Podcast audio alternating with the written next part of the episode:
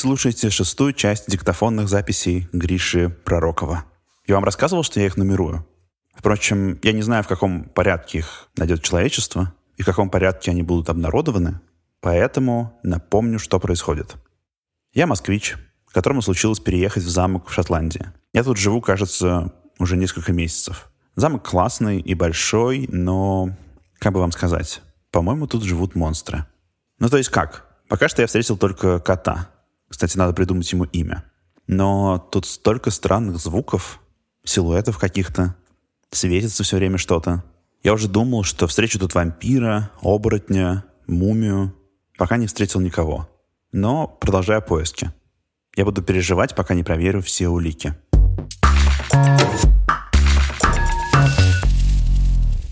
Сейчас приятный летний вечерок. У меня в руках фонарь, и я прогуливаюсь по лесу. Видите ли, по-моему, я видел кого-то волосатого и высокого, кто ходил между деревьев. Прямо как снежный человек. Я его поймаю и расспрошу, что тут вообще происходит. Этот снежный человек здесь один? Или тут вокруг еще много монстров? Пока что лес выглядит просто как обыкновенный лес. Деревья, кусты, грибы, ягоды. Попробую разузнать, кого я все-таки ищу. Для этого найду какое-нибудь видео на YouTube.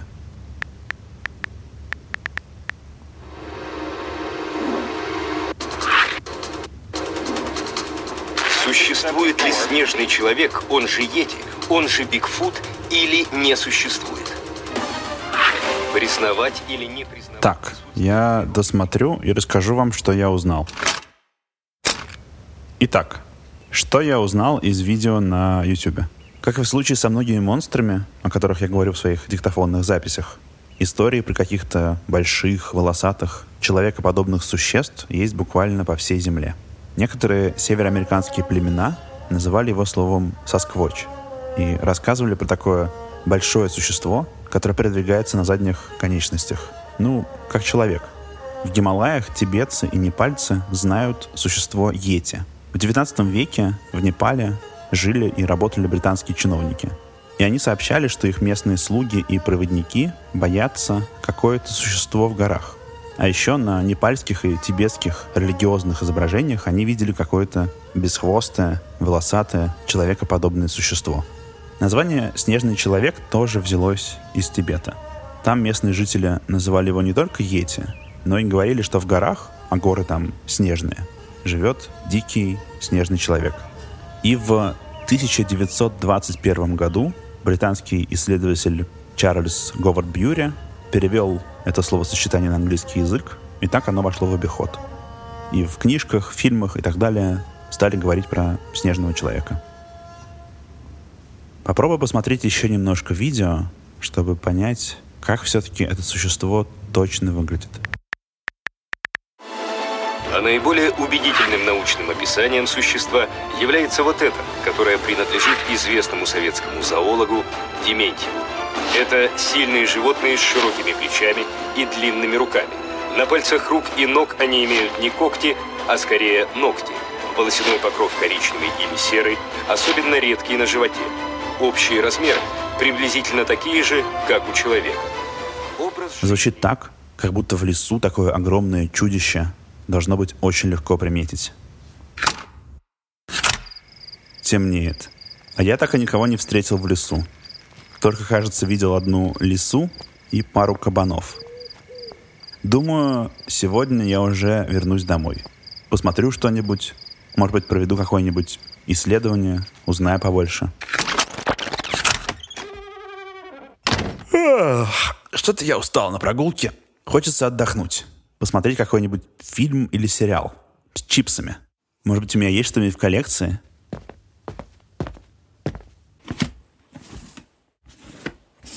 О, Гарри и Хендерсоны. Мой любимый сериал про американскую семью, которая жила со снежным человеком. Я смотрел этот сериал в детстве по телевизору. В нем семья Хендерсонов отправляется на прогулку в лес и случайно сбивает на машине какое-то мохнатое существо. Они приносят его домой. Оказывается, что это снежный человек. Он приходит в себя и в итоге поселяется с ними. И они живут дома со снежным человеком.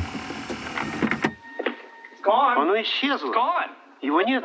Кого? Существа, которое мы привязали к крыше машины. Он не мог уйти, он же мертвый. Не уверен. Ура! Снежный человек жив! Гарри — это они дают ему такое прозвище. Он как очень высокая обезьяна. У него волосы по всему телу, на лице только нету. И почему-то еще седая борода. Конечно, он приносит семье массу хлопот, потому что не знает, как вести себя в доме и вообще в цивилизованном обществе. Но в итоге они привязываются к нему. С американским сериалом понятно. В американской современной мифологии Бигфут — это их название для снежного человека. Это очень известное существо. Поэтому в начале 90-х сняли сериал про то, как семья живет с Бигфутом. Ведь все американцы знают, кто это такой. Но вот что мне интересно. Как вообще в других странах представляют этих огромных волосатых людей, которые живут в лесу и горах? Про Непал и Северную Америку я уже знаю. А что еще? Продолжу искать информацию в интернете. Ну ничего себе. Что я узнал? Что это ужасно распространенная история. Сами посудите. У монголов и вообще в Центральной Азии есть существо алмаз. Оно мохнатое, у него плоское лицо, как у человека. Оно ходит на двух ногах, но на этих ногах острые когти. На Кавказе используют похожее слово – алмасты. И, например, в Кабардино-Балкарии есть истории о встречах с ним. Вообще алмасты живет в горах, но иногда по ночам спускается в человеческие поселения в поисках еды. Правда, если он наткнется на человека, то нервничает, кричит и убегает. Или вообще в другой части планеты, в Австралии, аборигены знают существо под названием Йови.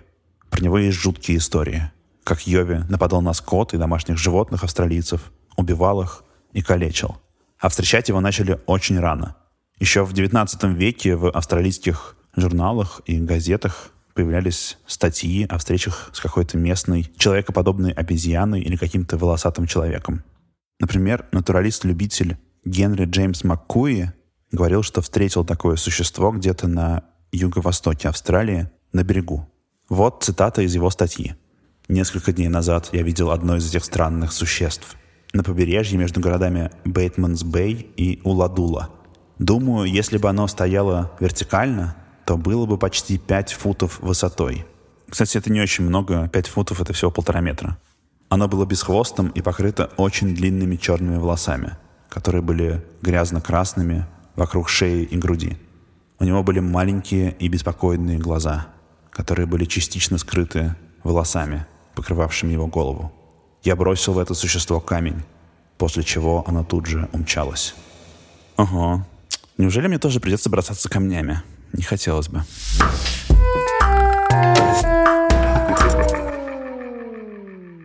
Неудивительно, что при таком количестве разных фольклорных рассказов и свидетельств к существованию снежного человека стали серьезно относиться ученые. В 20 веке так точно. Но сами подумайте, если по всему миру есть похожие истории про огромных волосатых горных и лесных людей, значит, что-то за этим стоит. Самое распространенное объяснение, что снежный человек — это реликтовый гоминид. Гоминиды — это семейство приматов, к которым относимся и мы, люди — ну, то есть считалось, что снежный человек — это какой-то древний предок людей, Homo sapiens, который остался жить до наших дней. В Советском Союзе был ученый по имени Борис Поршнев. Вот он был убежден, что снежный человек существует. Его надо обязательно найти и изучить. В конце 50-х годов прошлого века по его инициативе даже была создана комиссия Академии наук по изучению вопроса о снежном человеке. Она, правда, существовала недолго. Ну, Получается, снежным человеком серьезно занимались ученые. Ну и правильно. Почему нет? Наука должна допускать самые разные возможности. Главное их проверять. Помимо научного интереса, снежный человек еще, конечно, всегда интриговал всяких энтузиастов, исследователей-любителей, в общем, искателей приключений. Есть такая штука, наукой ее назвать нельзя, криптозоология. Это как бы дисциплина по изучению всяких непризнанных официальной наукой существ, монстров, неизведанных животных и так далее. Вот для криптозоологов найти снежного человека — это самая сокровенная мечта. Поэтому любители постоянно отправляются во всякие экспедиции и пытаются снять фотографии или видео снежного человека. Или хотя бы найти его следы и снять их слепки. Одно видео кажется мне очень убедительным. Это самая известная такая документация. Цветное видео, снятое в 1967 году в Северной Калифорнии. Оно без звука, но вот я сейчас его смотрю и вижу, что на нем происходит.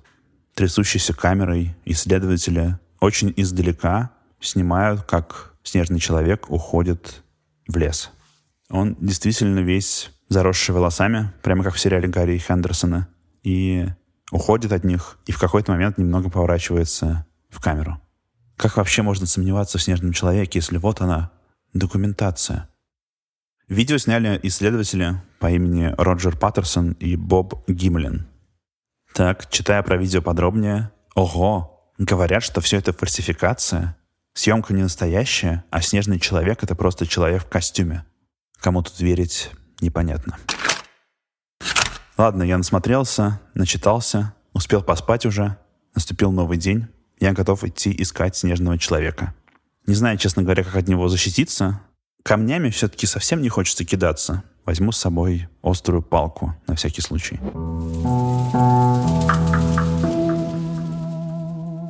Ну вот предположим, что снежный человек существует.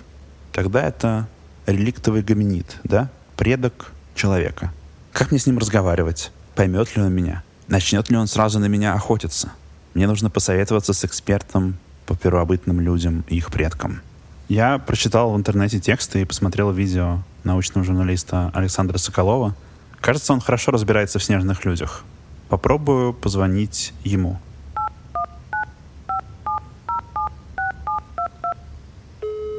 Алло. Да, здравствуйте. Здравствуйте, Александр. Меня зовут Гриша. Так, по какому вопросу? Понимаете, мне кажется, что у меня в лесу завелся снежный человек. А почему вы так думаете? Вот с чего вы взяли вообще? Я вижу, как тут ходит кто-то очень высокий и мохнатый.